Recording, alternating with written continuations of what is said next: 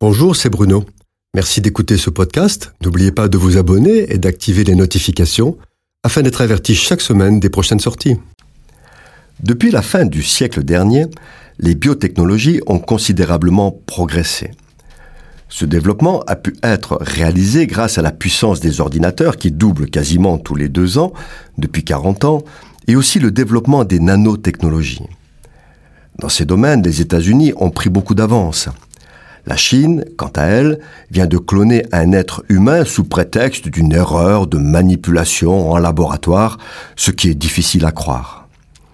L'Europe a pris beaucoup de retard dans ces technologies et tente de le rattraper.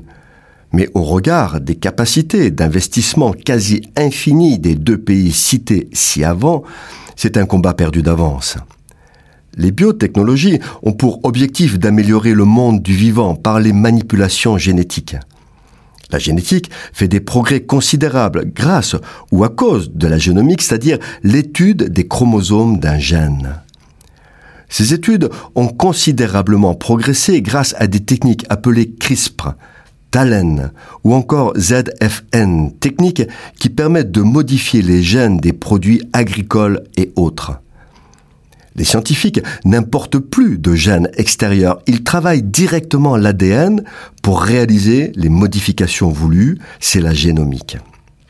Ainsi, lorsque vous regardez de paisibles vaches dans un champ ou le paysage bucolique de blé qui ondule dans le vent, vous n'imaginez pas que derrière tout cela, il y a des biotechnologies et de la génomique qui ont façonné, sans que vous le voyiez, la campagne que vous traversez.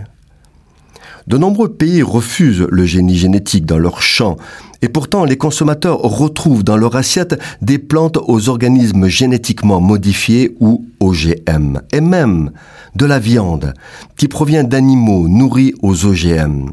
Ils le sont tous.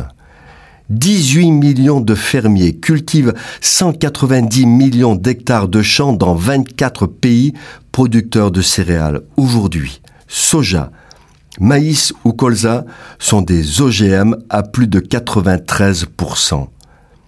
Il est impossible de connaître la vérité sur l'effet positif ou négatif de ces manipulations sur la santé. Le débat n'est plus de savoir si les organismes OGM sont dangereux ou pas, il est trop tard. Les États sont dépassés.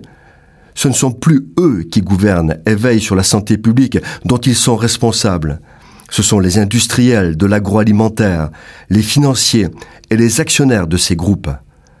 L'opacité est totale. Les laboratoires privés sont à la botte des industriels, les médias traditionnels ne rapportent que les informations qu'on leur donne. Et les réseaux sociaux sont truffés de fake news. Dans ce domaine, comme dans beaucoup d'autres, la vérité est confisquée, même aux dirigeants des pays. Vérité et mensonge n'ont plus de sens. C'est la confusion la plus totale. Comme le dit le prophète Ésaïe, la vérité trébuche sur la place publique et la droiture ne peut approcher. Heureusement, nous savons que la vérité est dans la parole de Dieu, dans la Bible. Aujourd'hui, elle est encore accessible, elle est toujours pure et pas encore trafiquée. Alors tant que cela est possible, il faut nous en nourrir abondamment et sans limite.